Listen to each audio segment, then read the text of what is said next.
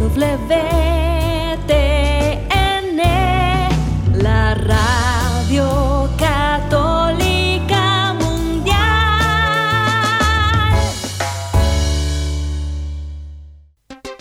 Y ahora en vivo, desde Lima, Perú, EWTN, Radio Católica Mundial, presenta Más que Noticias, un programa informativo que analiza desde una visión de la fe los acontecimientos sociales, políticos y económicos más importantes de Latinoamérica, el Vaticano y el mundo. Más que noticias, respuestas a las interrogantes de los temas más actuales y la manera correcta de interpretarlos a la luz de la fe.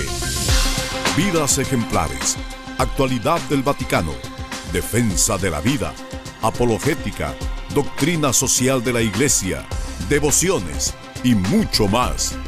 Esto es Más que Noticias. Comenzamos el programa.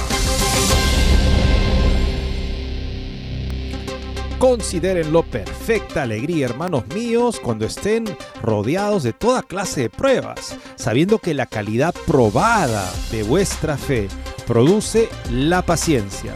Y la paciencia se acompañe, sea acompañada de obras perfectas, para que sean perfectos e íntegros sin carecer de nada. Eso nos dice el apóstol Santiago al inicio de su carta, una carta que nos llama a vivir la vida cristiana de hoy en día y a vivir como nuestro Señor Jesucristo, en la lógica de las bienaventuranzas, que son compatibles con la persecución por causa de la verdad. Es más, si no somos perseguidos por causa de la verdad, entonces seguramente no estamos viviendo y anunciándola como debemos. Así es que pidámosle al Señor la gracia para poder estar en condiciones de transmitir esas verdades que a veces son difíciles, pero que es entonces cuando el que las necesita más las necesita.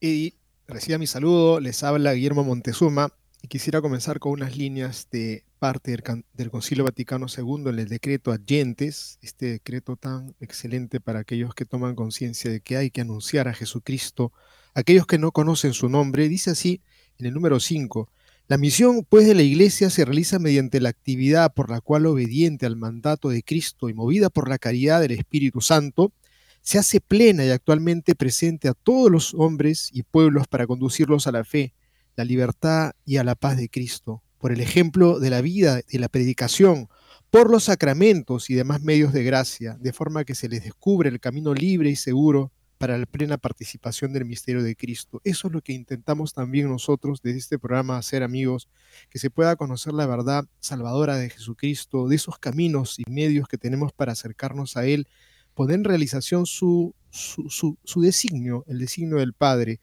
Y tenemos esta primera nota que nos habla de algo que hacen los obispos en la Unión Europea, los obispos y las conferencias episcopales que han advertido contra la aprobación del uso de embriones para productos farmacéuticos. Increíble, amigos. Un borrador que se está tratando en el Congreso Europeo habla de sustancia humana, o sea, embriones que serían comercializables. Dios nos libre de esta barbaridad. Por otro lado, amigos, el Papa se reúne para discutir la renuncia de Monseñor Strickland. ¿Cuál ha sido la falta de Monseñor Strickland? Monseñor Strickland ha hablado de la importancia de creer la fe católica de siempre, eh, también en ocasión de muchas voces que la cuestionan y la atacan, hablando de que la sinodalidad requiere que todo se pueda discutir, incluso las verdades, invitemos a las personas que las rechazan y después no solamente personas que las rechazan, incluso obispos, cardenales invitados personalmente a Roma, son los que las atacan públicamente.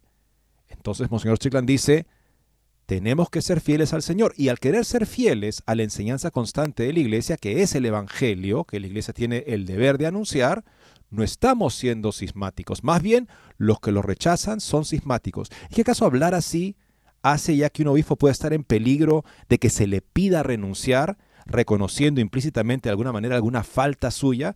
Bueno, tenemos una nota que nos comparte voto católico y que también ha este, publicado en exclusiva The Pillar, que es un medio bastante creíble sobre lo que se está discutiendo en el dicasterio de los obispos. Amigos, y hace unas semanas atrás todos quedamos sorprendidos porque el sucesor de Ratzinger, luego Müller, pues sería nada más que un amigo muy cercano al Papa Francisco, es Monseñor Fernández, al cual el Papa Francisco con claridad, según lo que manifiesta él, le hizo un llamado que no es tiempo de hacer condenas, es tiempo de generar eh, crecimiento de la teología después de años de haber sido como atada de manos y haber sido impedida de que se despliegue la riqueza teológica en diferentes áreas de la teología, pues el eh, nuevo prefecto del dicasterio para la doctrina de la fe, Monseñor Fernández, como le conocen cariñosamente el Tucho, ha advertido que los obispos, tanto los progresistas como los de grupos tradicionalistas que piensan que tienen un don especial del Espíritu Santo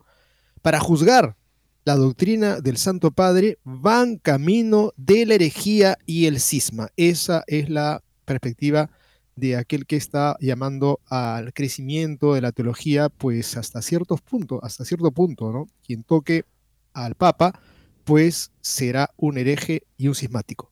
Sorprende que Fernández sea el que diga eso cuando es conocido que en Roma fue censurado y por eso no se le permitía ser rector de la Universidad Católica Argentina por sus posiciones contrarias a el magisterio del Papa Juan Pablo II en Veritatis Splendor, que él decía, no, yo no tengo nada en contra de él, es en contra de algunos que defienden esta doctrina, pero en efecto era la doctrina de Juan Pablo II. Y lo que tenemos ahora justamente justificado de alguna manera como que una persona que vive en estado de pecado mortal, ya no se llama así porque no es pastoral, puede en buena conciencia ser absuelta y recibir la comunión sin propósito de enmienda. Esas ideas tienen su origen en escritos, artículos, por los cuales la Congregación para la Doctrina de la Fe había censurado a Fernández, esos artículos que han sido muy influyentes luego en lo que encontramos en párrafos de Amoris Leticia. Entonces uno se pregunta, este, este tipo de ultramontanismo, absolutizar al Papa por encima de la doctrina constante, ¿será verdaderamente un fin? ¿Es que tanta devoción le tiene Fernández al Papa reinante? Evidentemente no es el caso por cómo atacó la doctrina del Papa Juan Pablo II. Más bien parece ser este ultramontanismo, absolutizar al Papa, un medio para promover las ideas de Fernández, sino un fin. Por otro lado, amigos, el cardenal Müller asegura que si los laicos tienen derecho a voto, entonces ya no se puede hablar de un sínodo de los obispos y nos advierte sobre el riesgo que hay hoy en día en el que parece que se quiere promover una discusión de todo, en que se olvide que el mandato de Cristo al Papa y a los obispos es anunciar el Evangelio que Él les ha mandado anunciar y no sus propias ideas. Tenemos un artículo interesantísimo, amigos, para que podamos entender eh, qué es teología, cuál es la labor que le toca a una persona que está dedicada, que está consagrada a enseñar la fe y este artículo lo recogemos de Infovaticana y el título es La necesidad de defender la fe. Creo que nos va a abrir los ojos y también le va a abrir los ojos a aquellos que piensan que se trata de defender alguna posición humana y como la que acabamos de exponer, ¿no? Eh, se trata de defender lo que Jesús, lo que Él nos ha revelado y ponerlo en lo alto y demostrar a veces cosas que podrían ser a los ojos del mundo una contradicción. ¿Cómo vamos a decir que Jesús es Dios y es hombre a la vez? ¡Qué barbaridad! Pues a los ojos del mundo esto podría ser una contradicción, una irracionalidad. Pues no, la teología justamente va a demostrar que es razonable, que es la verdad, y así como estos temas, otros muy interesantes desarrollados en este artículo que les va a encantar es de Philippe Marie Margelidon, dominico y director de la Revue Thomiste, una revista tomista en francés, en una reciente entrevista. Y finalmente, amigos, Robert Royal hace una reflexión sobre a las personas en nuestro tiempo que están lamentablemente afectadas psicológicamente de maneras incluso graves. Vemos justamente este tipo de política de la identidad tan violenta, tan, en fin, este, ¿cómo decirlo, no? Este, desequilibrada, para decirlo menos, en todos los aspectos, aspecto racial, aspecto de identidad sexual, en fin, y lo demás. Bueno, acercarnos a ellos, ok, pero no acercarte a ellos de modo que dejas que ellos te controlen y controlen lo que dices. Esa es la preocupación. Porque si no estarías, en efecto, dándoles el poder a personas con problemas psicológicos. Y de ese camino, si hacemos eso, llegamos al camino, llegamos a la locura como sociedad. El artículo se titula Psicópatas en el poder. Interesante nota publicada el día de hoy en The Catholic Thing. Con esto y más amigos regresamos después de una muy breve pausa.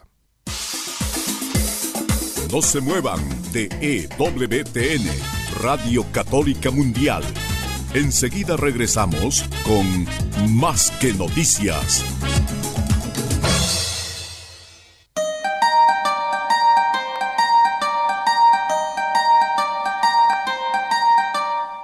No olvides seguirnos en Facebook como Más que Noticias EWTN.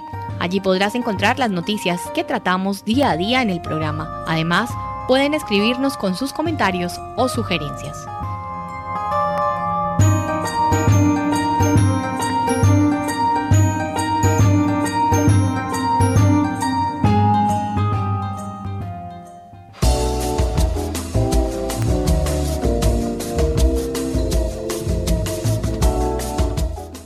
Quieres estar informado de todas las noticias del acontecer de la iglesia y seguir el día a día del Papa Francisco, entra ya a la página web de Así Prensa www.asiprensa.com y podrás estar enterado de todo lo que sucede en la iglesia.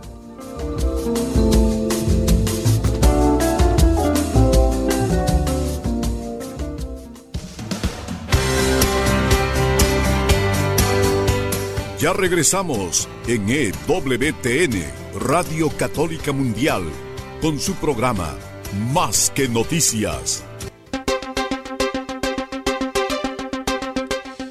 Y comenzamos amigos hablando de lo que está pasando en el Congreso Europeo. Se está discutiendo un proyecto que regularía el comercio de embriones humanos en el proyecto se habla de sustancia humana.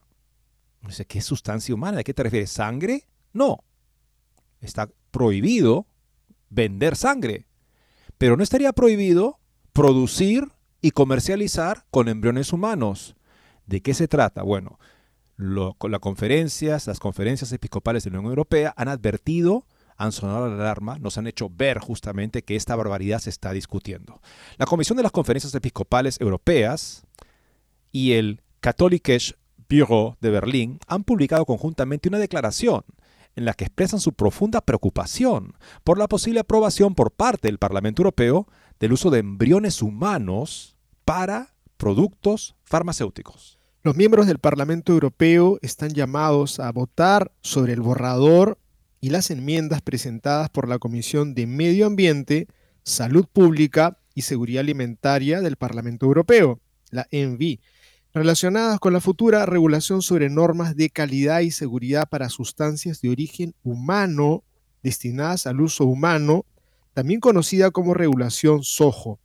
El secretario de, la, de esta Comisión de Conferencias Episcopales de Europa, en colaboración con Katholische Büro en Berlín, expresó su profunda preocupación acerca de las posibles consecuencias de la amplia definición de sustancia humana delineada en el borrador, la cual podría incluir embriones y fetos humanos. El peligro radica en la posibilidad de que tal definición pueda degradar la dignidad y el valor de la vida humana, creando una inaceptable equivalencia entre embriones y fetos y simples células de la piel o plasma sanguíneo, explica el padre Manuel Barrios Prieto, secretario general de la Comisión de Conferencias Episcopales Europeas.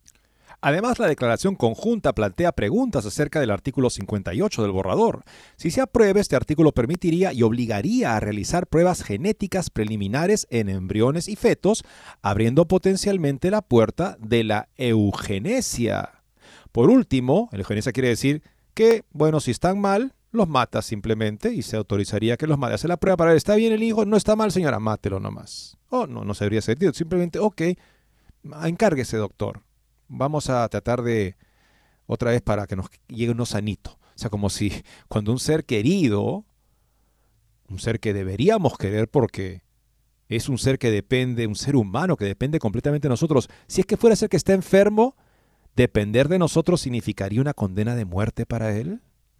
Por último, el texto hace hincapié en la necesidad de una mayor claridad en el borrador en lo que respecta a los derechos de los Estados miembros individuales de la Unión Europea para regular este campo altamente problemático.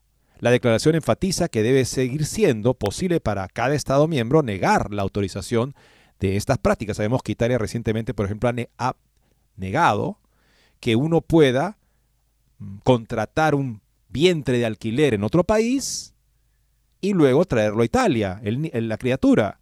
Esto es ya un delito en Italia porque reconoce el gobierno que no se puede promover este tipo de prácticas fuera del país. Si son inaceptables dentro del país, por moral y por respeto a los derechos humanos, por supuesto, los italianos no pueden entonces simplemente saltarse la ley viajando al exterior para violarla. Y amigos, tenemos otra nota en torno a la figura del obispo Strickland de Tyler en Texas, que nos ha edificado con dos cartas pasadas, una incluso ha sido llevada a video, he compartido con más de medio centenar de amigos sacerdotes y algunos obispos. Y pues fíjense lo que viene a continuación. El Papa Francisco se reúne para discutir la renuncia de Monseñor Joseph Strickland de la diócesis de Tyler en Texas, según ha informado The Pillar. El Papa se reunió el 9 de septiembre con el arzobispo Robert Prevost, Agustino, jefe del dicasterio para los obispos, y con el arzobispo Christophe Pierre, nuncio apostólico en los Estados Unidos, ambos cardenales electos. Varias fuentes cercanas al dicasterio dijeron a The Pillar antes de la reunión que los prelados presentarían al Papa los resultados de una visita apostólica a la diócesis de Strickland, eh, eh, realizada a principios de este año, así como las acciones públicas posteriores del obispo que ha emergido como un crítico abierto del Santo Padre. La situación del obispo Strickland está en la agenda, dijo a The Pillar, un alto funcionario cercano al dicasterio, y la expectativa es que el Santo Padre solicite su renuncia. Esa será sin duda la recomendación que se haga. Si bien señaló que la audiencia papal no se refería exclusivamente al obispo de Tyler, quien anteriormente acusó al Papa de tener un programa para socavar el depósito de la fe, así Strickland planteó que era de hecho lo que sucedía, lo que se estaba de hecho dando concretamente y, visible, observablemente, con el proceso de sinodalidad, el funcionario dijo que el caso de Strickland iba a ser el punto principal de discusión. Hay dos aspectos, dijo el funcionario. El escándalo público por todos estos comentarios sobre el Papa y el sínodo, pero también hay problemas reales en la diócesis. Esos fueron el foco de la visita. Hay preocupaciones en la diócesis sobre gobernanza, los asuntos financieros y la prudencia básica, dijeron los miembros de la Congregación para los Obispos. El funcionario predijo que era poco probable que el Papa decidiera de poner a Strickland como obispo de su diócesis, un acto canónicamente raro, pero le dijo a The Pillar que se recomendaría al Papa Francisco que alentara al obispo a renunciar. El consenso en el dicasterio es que se le pedirá que considere la posibilidad de dimitir, afirmó el funcionario. Ese ha sido el tema central de la discusión entre los miembros. Dependiendo de cómo responda el obispo, la fuerza de ese estímulo podría aumentar, dijo el funcionario, y citó el caso del obispo Richard Stika, quien anunció su renuncia como obispo de Knoxville en Tennessee a principios de este año, después de que se le informara que ya no tenía, que no, ya no tenía la confianza ni de la Santa Sede ni de su propio clero. Pruebos, que ha sido el prefecto del Dicasterio del Vaticano desde abril, dirige el departamento responsable de recomendar al Papa candidatos para nombramientos episcopales. El departamento también supervisa las investigaciones y procesos disciplinarios relacionados con los actos de gobierno de los obispos bajo las normas de Vos Estis Lux Mundi y Come una Madre Amorévole, leyes introducidas por el Papa Francisco para mejorar la rendición de cuentas entre el episcopado. Prevost, miembro del Orden Agustina y nativo de Chicago, es uno de los tres miembros estadounidenses del dicasterio, junto al cardenal Blaise Supich de Chicago y cardenal Joseph Tobin de Newark. Evidentemente, hablar de Blaise Supich, hablar de Joseph Tobin, te hace hablar justamente, te hace ver de, cardenales Supich particularmente, que ha dicho que él, si viene una pareja homosexual, él respeta su conciencia. Si ellos dicen que están bien, ¿quién soy yo para juzgarlos? O sea, una persona que se manifiesta así públicamente sobre un estado de pecado gravísimo, de personas que viven al margen del matrimonio teniendo relaciones sexuales, en este caso homosexuales. Bueno, te hace pensar que ese obispo no recibe ninguna visitación, puede decir esas cosas abiertamente, mientras que un obispo que hasta ahora se ha caracterizado justamente por enseñar la fe católica de manera clara y con valentía, digamos, en la lógica de las bienaventuranzas, porque él no espera que lo aplaudan para hacer lo que está haciendo, evidentemente. Esa persona sí está siendo considerada para que se le pida renunciar por una falta gravísima que evidentemente no es de manejo ni de administración, porque si fuera así, eso ya habría saltado, justamente como una justificación para, oye, mira qué mal está la administración, no sé.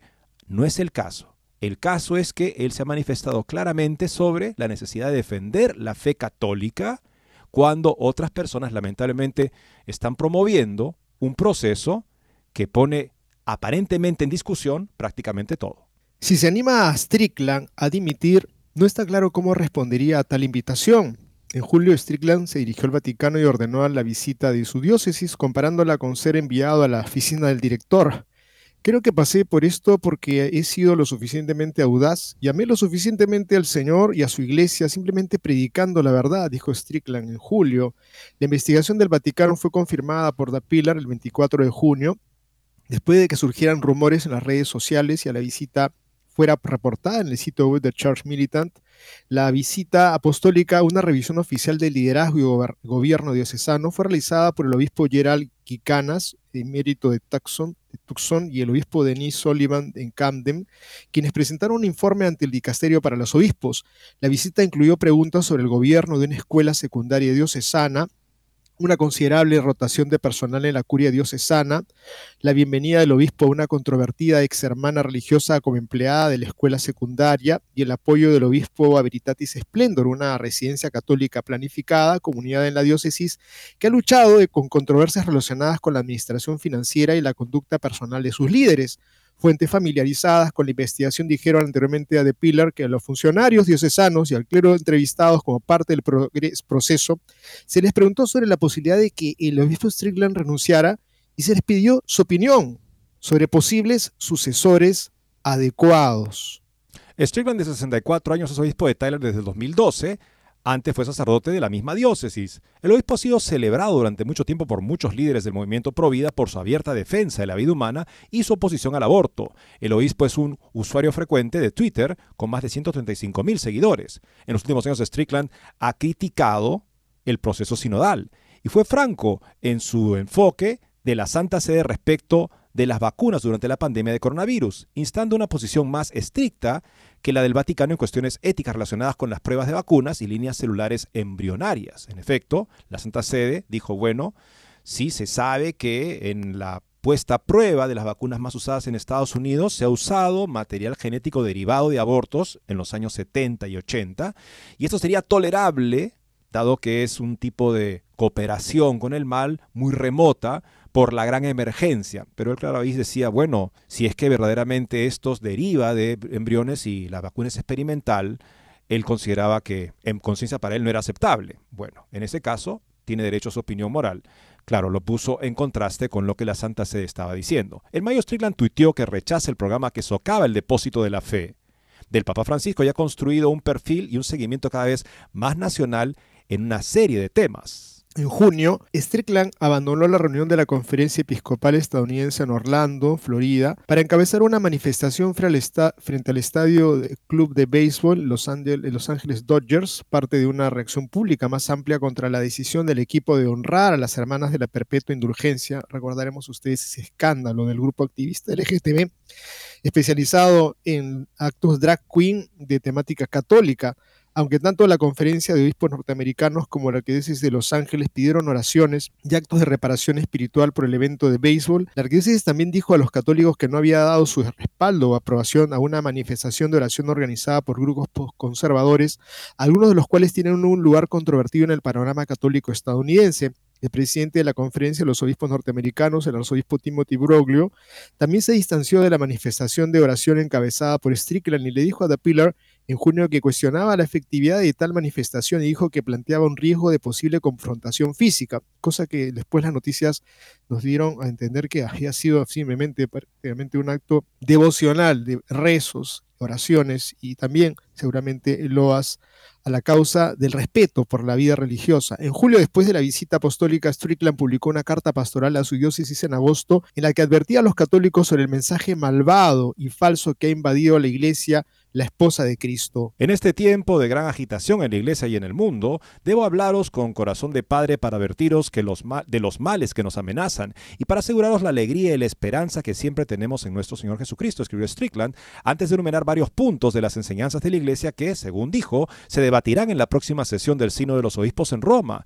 Fuentes de algo rango cercanas a la diócesis de Tyler dijeron a The Pillar que el tono de la carta había sorprendido a muchos clérigos de alto rango en la diócesis. Varias figuras de la diócesis confrontaron a Strickland por el tono de la carta, le dijeron a The Pillar y advirtieron al obispo que su posición se estaba volviendo insostenible. Oiga, me pregunto por qué. Disculpen acá mi opinión personal. ¿Por qué manifestar claramente que ciertas doctrinas no se deben cuestionar es lo pone un obispo en una situación insostenible, mientras que promover y respaldar a activistas pro normalización homosexual es considerado algo que no es insostenible y no es controversial y ya no sorprende a nadie. Estamos hablando de una situación, amigos, en la que lamentablemente gran parte del clero ha sido educada para evitar la controversia. Y si para hacer eso se tiene que sacrificar la doctrina, eso no llama la atención. Eso no te crea ningún problema. La gente estaba profundamente alarmada por la carta, dijo a The Pillar, una fuente cercana a la diócesis, pero el obispo no aceptó nada de eso. Fue absolutamente firme en que estaba diciendo lo que había que decir y que nadie lo silenciaría. Algunas fuentes de la diócesis le han dicho a The Pillar que Strickland afirma que la Santísima Virgen María le ha ordenado que continúe su compromiso abierto en los asuntos globales de la Iglesia. Creo que eso lo sentimos todos. No se trata de oír la voz de la Virgen, pero sentir en el corazón que hay que enseñar la verdad y es lo que está haciendo Strickland. Sin embargo, a pesar de la respuesta supuestamente optimista, de Strickland a las preocupaciones dentro de la diócesis, publicó el 5 de septiembre una segunda carta que llamó a una consideración más profunda del punto número uno expresado en la carta pastoral que emitió el 22 de agosto, en el que trató varios de los mismos puntos, pero en términos menos enfáticos. Desde la visita apostólica a Tyler ha habido considerable debate y comentarios sobre el tema entre los católicos estadounidenses. Algunos católicos, entre ellos tanto partidarios como detractores de Strickland, han habido que eh, han dicho que los comentarios abiertos del obispo sobre cuestiones de la iglesia probablemente lo han puesto en el centro de atención de los funcionarios del Vaticano. Algunos de los partidarios de Strickland han dicho que la visita a Tyler les parece una medida política al abordar la posibilidad de que la visita pudiera llevar a que se le pidiera su renuncia, Strickland prometió en julio que sin aportarle resultado, espera continuar con su papel público en la vida de la iglesia. No me detendrán, dijo Strickland. Cuando hablamos la verdad de Jesucristo, no hay nada políticamente correcto y el mundo puede intentar cerrarnos, pero no funcionará. Y amigos, la historia nos lo ha dicho, nos lo ha contado.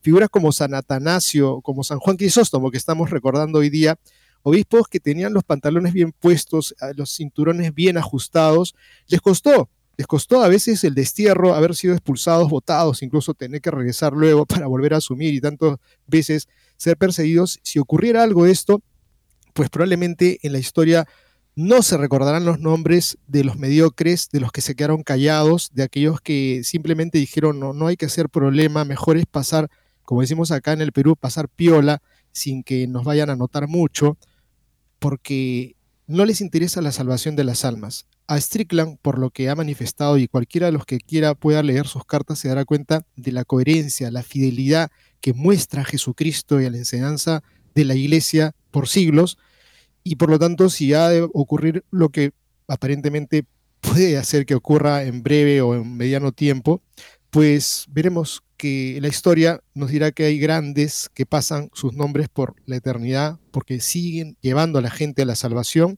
y otros que son de grata recordación o ingrata recordación. Tendríamos que esperar justamente que, o sea, evaluar el desempeño de un obispo de acuerdo a la fe católica. Y si hay alguien que está permitiendo que se cree dudas sobre lo que la iglesia siempre ha enseñado, que es palabra de Dios y no se puede poner en duda, eh, y un obispo, por lo tanto, en ese contexto en el que muchos callan por temor a las consecuencias que el poder podría determinar sobre ellos, y de repente alguien dice la verdad, parece un radical, porque todos los demás estamos calladitos. Si tú hablas, cállate, no te ves lo que te va a pasar, como si lo importante para una persona, para un cristiano, para un católico, fuera llevarse bien con el poder de turno acierte o desacierte, enseñe la verdad o ya no camine en la verdad del Evangelio. Me remito a Gálatas 2, este texto en el que San Pablo dice que él estaba incierto si caminaba si corría en vano, y por lo tanto fue a Jerusalén para buscar la confirmación de los apóstoles, y Pedro le da la mano en señal de comunión y lo envía a predicar el Evangelio a los gentiles. Pero renglón seguido, él dice que en esos días yo me opuse a Pedro a la cara porque se había hecho reprensible y ya no caminaba en la verdad del Evangelio, porque Pedro evitaba comer con los cristianos gentiles, conversos de los gentiles, para no ofender a cristianos conversos del judaísmo que querían que se mantuvieran las leyes dietéticas judías. Bueno, Pablo corrigió a Pedro a la cara, públicamente, y siempre ha sido reconocido por los doctores de la iglesia, San Jerónimo, San Agustín, por Santo Tomás de Aquino, como un episodio en el cual se tenía que corregir públicamente a la autoridad máxima de la iglesia, Pedro en este caso, porque estaba causando escándalo su comportamiento. Y Pablo tuvo la valentía y la caridad de hacerlo. Así deberíamos evaluar cualquier acción, cualquier palabra de cualquier obispo, y no simplemente, eh, en fin, ¿no? justificar el hecho de que muchos para evitar problemas se quedan callados. Vamos a la segunda pausa del programa, amigos, regresando. Hablaremos de alguien que parece que nunca se queda callado, dice lo que piensa, pero habla de una manera que no se justifica en la doctrina católica con respecto a lo que sería aportes nuevos del Papa. Sabemos que no son infalibles, la infalibilidad del Papa se limita a la enseñanza constante de la Iglesia y alguna eventual definición, dejar claro un aspecto de la doctrina que siempre ha sido creída por la Iglesia, aunque sea implícitamente. Pero cuando un Papa dice algo nuevo, y ese, esa novedad parece no estar en armonía con la enseñanza constante de la iglesia, es que eh, indicarlo pone a uno en línea, no sé, en peligro de que se tomen medidas contra él, incluso de que se le, de que se le acuse de herejía y cisma, por supuesto que no. Pero así se ha manifestado recientemente el nuevo prefecto del dicasterio para la doctrina de la fe. Con eso, amigos, regresamos después de esta breve pausa. No se muevan de EWTN, Radio Católica Mundial. Enseguida regresamos con Más que Noticias.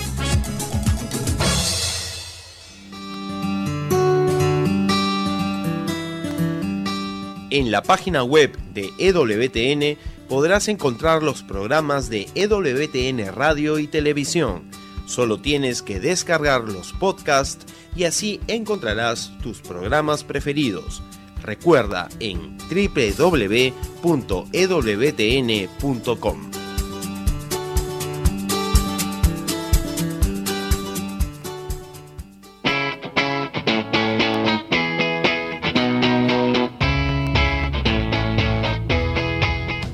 Te invitamos a que visites la página web de Asiprensa www.asiprensa.com donde encontrarás todas las noticias y actualidad de la Iglesia en el mundo. No lo olvides, www.asiprensa.com.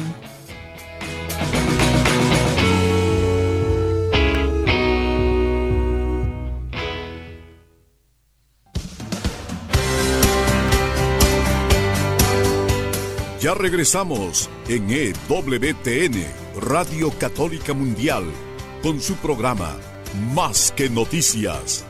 Para comunicarse en vivo con Más que Noticias, nos pueden llamar desde Estados Unidos al teléfono gratuito 1-866-398-6377 y desde cualquier parte del mundo al 205-271-2976. El ultramontanismo un medio, no un fin. Esto lo escribe el historiador Carlos Colum un artículo publicado hace un par de meses por Crisis Magazine. El ultramontanismo se refiere a una posición que absolutiza la figura del Papa. De modo que ser buen católico significaría aplaudir todo lo que haga y diga el Papa porque tiene un don especial que lo guía solamente a él, de manera que incluso puede manifestarse de una manera que discrepa con sus predecesores en una enseñanza constante, e igual ya no importaría la enseñanza constante, lo que importaría es lo que el Papa en funciones hace porque él tiene un don único, especial de guía del Espíritu Santo. Bueno amigos, esto que acaba de manifestar Monseñor Fernández no es doctrina católica en absoluto. Tanto así que la iglesia siempre ha puesto la diferencia entre lo que es el magisterio extraordinario, el magisterio ordinario y universal y lo que llama el magisterio auténtico. Expliquemos esto claramente porque la, la, frase de Monseñor Fernández supone que la mayoría de los católicos, bueno, tiene razón lamentablemente, porque han hecho tan mal trabajo en tantas partes con la catequesis que la mayoría de los católicos no tienen ni idea de lo que voy a decir, pero eh, la iglesia es infalible, y esto es doctrina católica, tanto en pronunciamientos de magisterio extraordinario, definiciones dogmáticas en ocasión de un concilio o del Papa que se expresa ex cátedra, para enseñar una verdad como contenida en el depósito de la fe, como revelada por Dios.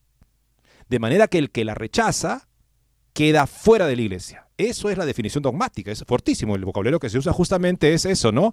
Anátema, el que no acepte esta doctrina, porque es parte de la palabra de Dios. Bien, eso sucede raras veces. El magisterio extraordinario no es cotidiano. Después tenemos el magisterio ordinario y universal. O sea, no es solo, se habla de magisterio ordinario ya, pero hay dos tipos. Lo que se llama el magisterio ordinario y universal y el magisterio, como se llama, auténtico. Que sería ordinario y no universal. O sea, a lo que el Papa aporta de su reflexión, una novedad, digamos. El magisterio ordinario y universal. O sea, cuando el Papa, cualquier obispo, cualquier sacerdote, cualquier fiel, eh, transmite una doctrina que la Iglesia siempre ha enseñado en todos lados, esto no se refiere a que de repente todos estamos de acuerdo ahora con esa doctrina, no, es una doctrina que tiene universalidad geográfica, local y también cronológica, o sea, en todos lados, no solo ahora, sino en todos lados siempre. Eso, magisterio ordinario universal, es tan infalible como el magisterio extraordinario y no necesita ninguna definición dogmática para ser infalible, se dan cuenta, aunque a veces la iglesia quiera hacerlo justamente porque se discute. Pero en fin, es infalible como tal. Luego, como decíamos, está el magisterio ordinario, que se llama auténtico, o sea, ordinario, no universal, no siempre se ha creído, no en todos lados se ha creído, que puede incluir, por supuesto, ideas que un papa comparte de su propia reflexión y pueden ser aportes muy valiosos. La iglesia nos enseña justamente también a recibir esto con un asentimiento diferente al asentimiento de fe. Asimismo lo dice el Catecismo de la Iglesia Católica, o sea, porque no se trata de una verdad de fe, ni de enseñanza constante en la moral.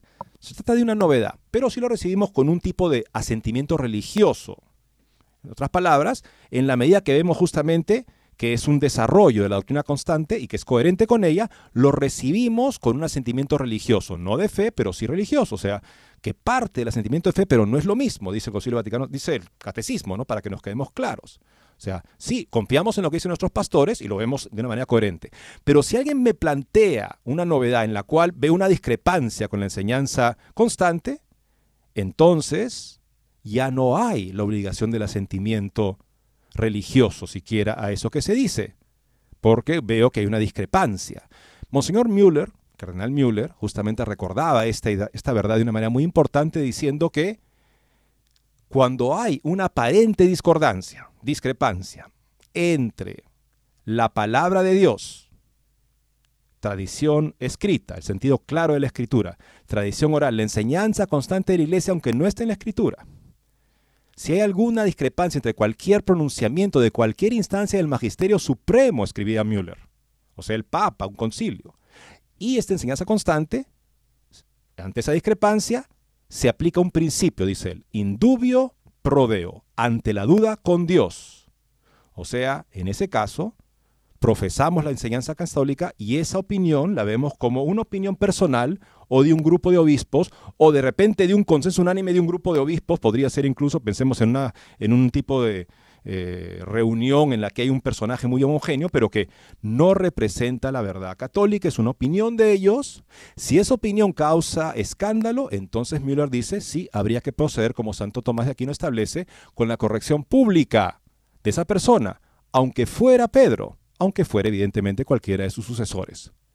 Eso es algo que el nuevo perfecto de la doctrina de la fe parece ni siquiera sospechar, para llevarlo a pronunciarse de manera que cualquier cosa que enseñe un papa, el papa actual, aunque pareciera discrepar con sus predecesores, sería por el solo hecho que él enseña y algo en lo que habría que, confiar ciegamente porque él tiene un don para enseñar una línea directa con Dios que ninguno más en la iglesia tiene. Bueno, al manifestarse así, Monseñor Fernández verdaderamente supone muy poco de la cultura y formación de las personas que lo escuchan.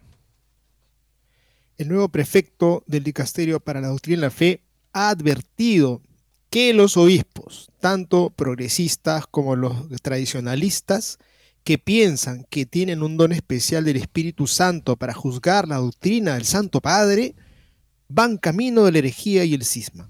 Hablando en respuesta a una pregunta sobre la aceptación del magisterio del Papa Francisco, el cardenal electo Víctor Manuel Fernández dijo al corresponsal del Register, Edward Penting, en una entrevista exclusiva por correo electrónico el 8 de septiembre, que el Papa no solo tiene el deber de custodiar y preservar el depósito estático de la fe, sino también un segundo carisma único, solo dado a Pedro y a sus sucesores, que es un don vivo y activo, yo no tengo este carisma, ni usted, ni el cardenal Berkey.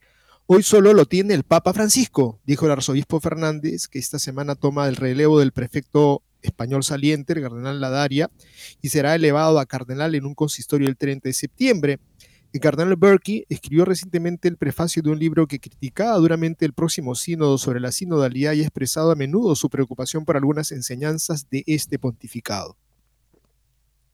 Si me dicen que algunos obispos tienen un don especial del Espíritu Santo para juzgar la doctrina del Santo Padre, entraremos en un círculo vicioso en el que cualquiera puede pretender tener la verdadera doctrina y eso sería herejía y cisma. Perdón, Monseñor Fernández, ¿qué, hombre, disculpe, pero usted está creando un hombre de paja aquí.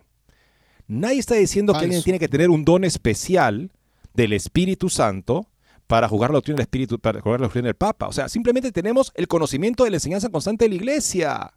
Y eso a mí me califica para decir, oye, esto no concuerda, por lo tanto, aquí indubio prodeo, yo me quedo con Dios, esto es una opinión personal, bueno, si causa escándalo, alguien, si uno está capacitado para hacerlo, otra persona capacitada tendrá que corregir públicamente incluso a Pedro, como Pablo lo corrigió. esto, no, esto no significa, Guillermo, esto no significa que yo tenga un don especial del Espíritu Santo.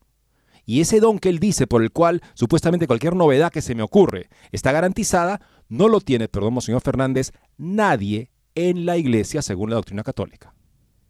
y la otra cosa es que Monseñor Fernández cree pues que en la historia los papas son finalmente los únicos que tienen esa posibilidad y que no pueden haber otras voces de gente que lo ayuden al papa a poder discernir creo que esa visión es absolutamente como si tuviera él un canal directo, el único teléfono con el cual se comunica con el Espíritu Santo. Me parece que eso es indemostrable. La historia ha dicho todo lo contrario a lo que está argumentando Monseñor Fernández, próximo cardenal, el arzobispo argentino. A Pero Guillermo, también permíteme, una cosa que estaba diciendo justamente antes es esto. Si él realmente cree que el Papa en funciones tiene ese don, como él llama, vivo y activo, que le, garantiza la infalibilidad a todo, lo que, a todo lo que escribe, a todo lo que dice como magisterio, entonces me pregunto por qué Monseñor Fernández públicamente criticó la doctrina de Veritatis Splendor en dos artículos, que fueron los que lo llevaron a ser censurado por Roma, por el Dicasterio de Doctrina de la Fe, la Congregación por Doctrina de la Fe,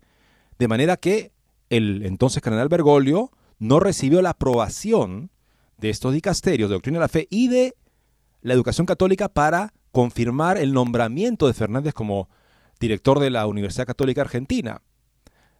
Entonces, si realmente él piensa que el Papa en función tiene esa línea directa y ese don dinámico y vivo, entonces ¿por qué él criticó a San, Juan Pablo II, la doctrina de San Juan Pablo II, que no solamente era suya, pero en fin, Veritatis Splendor específicamente? Ah, entonces realmente no cree él en el ultramontanismo que profesa en este momento, que es el consejero de mayor confianza del Papa. El ultramontanismo es un medio y no un fin, aparentemente, para Monseñor Fernández. Así es, amigos. Eh, dice aquí la nota, eh, pues el arzobispo argentino, a quien se atribuye las líneas claves de la exhortación apostólica Moris Letizia de Francisco en 2016, y que habría contribuido a varios otros documentos papales importantes, abordó varias preocupaciones en la entrevista a saber que la práctica pastoral se está separando de la doctrina sana, la cuestión de la modernización de la iglesia y su apertura declarada a las bendiciones eclesiásticas del mismo sexo. El cardenal electo de 61 años dijo que ya había concedido 40 entrevistas a medios de comunicación desde que se anunció su nombramiento en julio y que no había querido ni dar ninguna más, pero amablemente dio estas breves respuestas al Register por correo electrónico. Sobre el camino sinodal alemán dijo que la iglesia alemana tiene serios problemas y obviamente tiene que pensar en una nueva evangelización, pero se distanció de esa polémica diciendo que sabe poco de ella y prefirió en cambio destacar su propia fórmula para hacer frente a la indiferencia religiosa de la sociedad en la forma de que evangelizó como sacerdote y obispo en Argentina. Y le preguntan acá, Excelencia, ¿qué significa para usted el término modernizar la iglesia? ¿Qué implica y qué importancia tiene? Nunca utilizaría el término modernizar para aplicarlo a la iglesia porque es una categoría más propia de las corporaciones u otras instituciones. No se aplica a una realidad sobrenatural como la iglesia que tiene elementos eternos. Los últimos papas han utilizado la palabra reformar en la creencia que hay aspectos de la iglesia que pueden cambiar, pero siempre sin renunciar a, un humus, la tierra o suelo permanente que va más allá del paso del tiempo, de las distintas épocas y de los aspectos superficiales del mundo. Expresión modernizar la iglesia podría llevarnos al error de subsumir la riqueza permanente y siempre nueva de la iglesia, incluido el Evangelio, en el marco de una época determinada, en este caso a la modernidad, que también pasará como han pasado todas las demás épocas. En resumen, expresión la expresión modernizar la iglesia no tiene sentido para mí. Le preguntan, usted dijo en una entrevista concedida en julio a Crux que se toma muy en serio las palabras del Papa Francisco sobre la aceptación del magisterio reciente y que los fieles deben dejar que su pensamiento se transfigure con sus criterios, en particular cuando se trata de teología moral y pastoral. ¿Qué es exactamente el magisterio reciente? ¿En qué se diferencia el magisterio no reciente? Del magisterio no reciente y a qué se refiere cuando dice transfigurado en sus criterios en lo que se refiere a la teología moral y pastoral.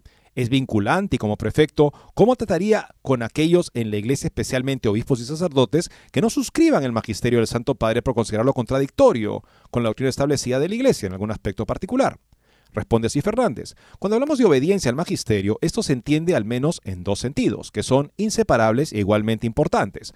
Uno es el sentido más estático, de un depósito de la fe que debemos custodiar y preservar incólume. Pero por otro lado existe un carisma particular para esta salvaguarda, un carisma único que el Señor le ha dado solo a Pedro y sus sucesores. Quisiera que por favor, Monseñor Fernández nos indicara dónde en la doctrina definida de la Iglesia se sustenta esa afirmación suya. Nos haría un gran favor a todos. Continúo. En este caso, no se trata de un depósito, sino de un don activo, vivo y activo, que actúa en la persona del Santo Padre. Yo no tengo ese carisma, ni usted, ni el cardenal Burke. Hoy solo lo tiene el Papa Francisco. Ahora, si usted me dice que algunos obispos tienen un don especial del Espíritu Santo para jugar la doctrina del Santo Padre, entraremos en un círculo vicioso, donde cualquiera puede pretender tener la verdadera doctrina, y eso sería herejía y cisma. Recordemos que los herejes siempre creen conocer la verdadera doctrina de la Iglesia. Desgraciadamente hoy en día, no solo algunos progresistas caen en este error, sino también paradójicamente algunos grupos tradicionalistas, dice Fernández. Le preguntan, una crítica dirigida a menudo a los líderes de la Iglesia, especialmente desde el Concilio Vaticano II, ha sido la ausencia de claridad en las enseñanzas de la Iglesia. ¿Cómo pueden los fieles católicos encontrar un camino de salvación cuando la enseñanza de la Iglesia parece oscurecida por debates influenciados por lo que podrían considerar valores mundanos que han entrado en la Iglesia y por la aparente falta de certeza que se ha derivado de ello? ¿Qué podría hacer usted como prefecto para ayudar a resolver esta falta de claridad? Responde así, a lo largo de la historia de la Iglesia ha habido debates y por tanto cierta falta de claridad. Hubo encarnizados debates entre los padres de la Iglesia, hubo debates entre las órdenes religiosas, y cómo no recordar la controversia de Auxilis, en la que dos grupos de teólogos y obispos se condenaron mutuamente sobre la relación entre la gracia divina y el libre albedrío, hasta que el Papa decidió que era una cuestión abierta y les prohibió expresarse en términos condenatorios. Sin embargo, incluso en estas situaciones que pueden parecer escandalosas, la Iglesia crece y madura en su comprensión de algunos aspectos del Evangelio que antes no se habían explicado suficientemente. Creo que este dicasterio puede ser un espacio que acoja estos debates y los enmarque en la doctrina segura de la Iglesia, evitando así a los fieles algunos de los debates mediáticos más agresivos, confusos e incluso escandalosos. Le preguntan, en una entrevista concedida a Info Vaticana en julio, usted parecía estar abierto a las bendiciones eclesiásticas de parejas del mismo sexo, siempre que pudieran llevarse a cabo sin causar confusión con el matrimonio. ¿Podría explicar mejor qué quería decir con eso? ¿A qué tipo de confusión se refería? Me refería a confundir una unión entre personas del mismo sexo con un matrimonio. A estas alturas está claro que la Iglesia solo entiende el matrimonio como la unión indisoluble entre un hombre y una mujer, que en sus diferencias están naturalmente abiertos a engendrar la vida. O sea, en otras palabras, el único problema que tiene Fernández como en decir parejas activamente homosexuales es que no parezca matrimonio. Bendecirlas como tal estaría aparentemente bien. Eso, amigos, evidentemente es una discrepancia brutal, moral y pastoral con todo el magisterio precedente, y supongo que Fernández, porque el Papa estaría abierto a esa propuesta, considera que todos tenemos que decir amén, o no podemos ya basarnos en la enseñanza constante? Por supuesto que tenemos que basarnos en la enseñanza constante. Nadie está por encima de la palabra de Dios, que los católicos conocen a través de la enseñanza constante, garantizada justamente por esa constancia, por haber siempre y en todo lugar sido la misma. Siguiente pregunta. Usted ha dicho que la doctrina no puede cambiar, pero, si nuestra comprensión, pero sí nuestra comprensión de ella. Sin embargo, algunos observadores de la Iglesia ven esto como una subversión de la enseñanza inmutable de la Iglesia bajo el pretexto de ayudar pastoralmente a los fieles, creando una falsa dicotomía entre la doctrina y la praxis pastoral que en realidad coinciden. Considera que la doctrina es un obstáculo para ser verdaderamente compasivo y en caso afirmativo, ¿por qué? Responde, la verdadera doctrina solo puede ser una luz, una guía para nuestros pasos, un camino seguro y una alegría para el corazón. Pero está claro que ni siquiera la iglesia capta aún toda la riqueza del Evangelio. En algunos ámbitos la iglesia ha tardado siglos en explicitar aspectos de la doctrina que en otros momentos no se veían tan claros. Hoy la iglesia condena la tortura, la esclavitud, la pena de muerte, pero esto no ocurría con la misma claridad en otros siglos. Los dogmas fueron necesarios porque antes de ellos había cuestiones que no estaban suficientemente claras. La doctrina no cambia. El Evangelio siempre será el mismo, la revelación ya está asentada, pero no cabe duda de que la iglesia siempre será pequeñita en medio de tanta inmensidad de verdad y belleza, siempre necesitará seguir creciendo en su comprensión. Creciendo en la comprensión, sí, Monseñor Fernández, contradiciendo lo que ella ha creído claramente a lo largo de toda su historia, no. ¿Cuál será su enfoque del camino sinodal alemán ¿Hasta qué punto cree que su apertura a las bendiciones para personas del mismo sexo y su deseo expreso de fomentar un acercamiento más suave a los teólogos o posiciones heréticas podría ayudar a la situación alemana? Dice así Fernández. La iglesia alemana tiene graves problemas, evidentemente, de pensar en una nueva evangelización. Por otra parte, hoy no cuenta con teólogos de nivel de los que tanto impresionan en el pasado. El riesgo del camino sinodal radica en creer que habilitando algunas novedades progresistas, la iglesia alemana florecerá. Esto no es lo que propondría el Papa Francisco, que ha hecho hincapié en una renovada proyección misionera centrada en la proclamación del querigma, el infinito amor de Dios manifestado en Cristo crucificado y resucitado. No sé por qué algunos de sus colegas me identifican con la vía alemana, de la que todavía hace poco, mire, mi libro más famoso se llama Los cinco minutos del Espíritu Santo y contiene una meditación diaria sobre el Espíritu Santo de la que se han vendido 150 mil ejemplares. ¿Lo sabía usted? Por otra parte, fui párroco y también obispo diocesano. Vayan y pregunten a los fieles de mi parroquia qué hacía cuando era párroco y verán adoración eucarística, cursos de catecismo, cursos bíblicos, misiones a domicilio con la Virgen y una oración para bendecir el hogar. Tenía 10 grupos de oración y unas 130 jóvenes. Como obispo diocesano solía preguntar a la gente sobre lo que trataría en mis homilías en la catedral y en mis visitas a las parroquias sobre Cristo, sobre la oración, sobre el Espíritu Santo, sobre María, sobre la santificación. Y el año pasado propuse a, a toda la arquidiócesis concentrarse en crecer juntos hacia la santidad. Digan lo que digan algunos de sus colegas, esa era mi fórmula para hacer frente a la indiferencia religiosa de la sociedad. Como el Papa, creo que sin mística no iremos a ninguna parte. Entonces aquí Monseñor nos dice que su deseo de bendecir parejas activamente homosexuales estaría, en fin, validado por el hecho de que es una persona que ha escrito meditaciones muy bonitas sobre el Espíritu Santo, los cinco minutos del Espíritu Santo. O sea, eso ya lo acredita para que cualquier cosa que él pueda pensar sobre este tipo de temas en los que hay una discrepancia abierta con la moral católica, con la práctica pastoral católica, estaría justificado. ¿Es ese el tipo de concepto de su dicasterio que él tiene? Aparentemente sí. Mientras haya suficientes verdades piadosas y espirituales recordadas, no importan las posiciones contrarias a ellas que uno pueda promover, parece pensar, el nuevo, el nuevo prefecto del dicasterio para doctrina de la fe. Bien amigos, llegamos al final del programa. Hoy día de San Juan Crisóstomo, recemos por los pastores de la iglesia. Necesitan la luz del Espíritu Santo. Necesitamos todos la luz del Espíritu Santo para poder actuar y no solamente poder actuar, también pensar como el Espíritu quiere que pensemos, el Espíritu de Jesucristo. Muchas gracias y Dios mediante mañana nos volveremos a encontrar.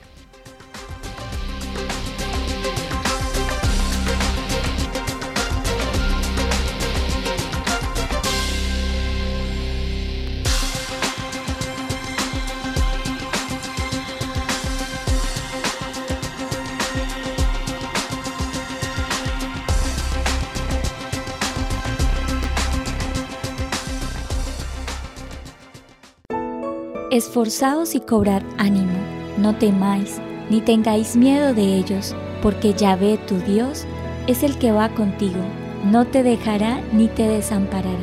Deuteronomio 31:6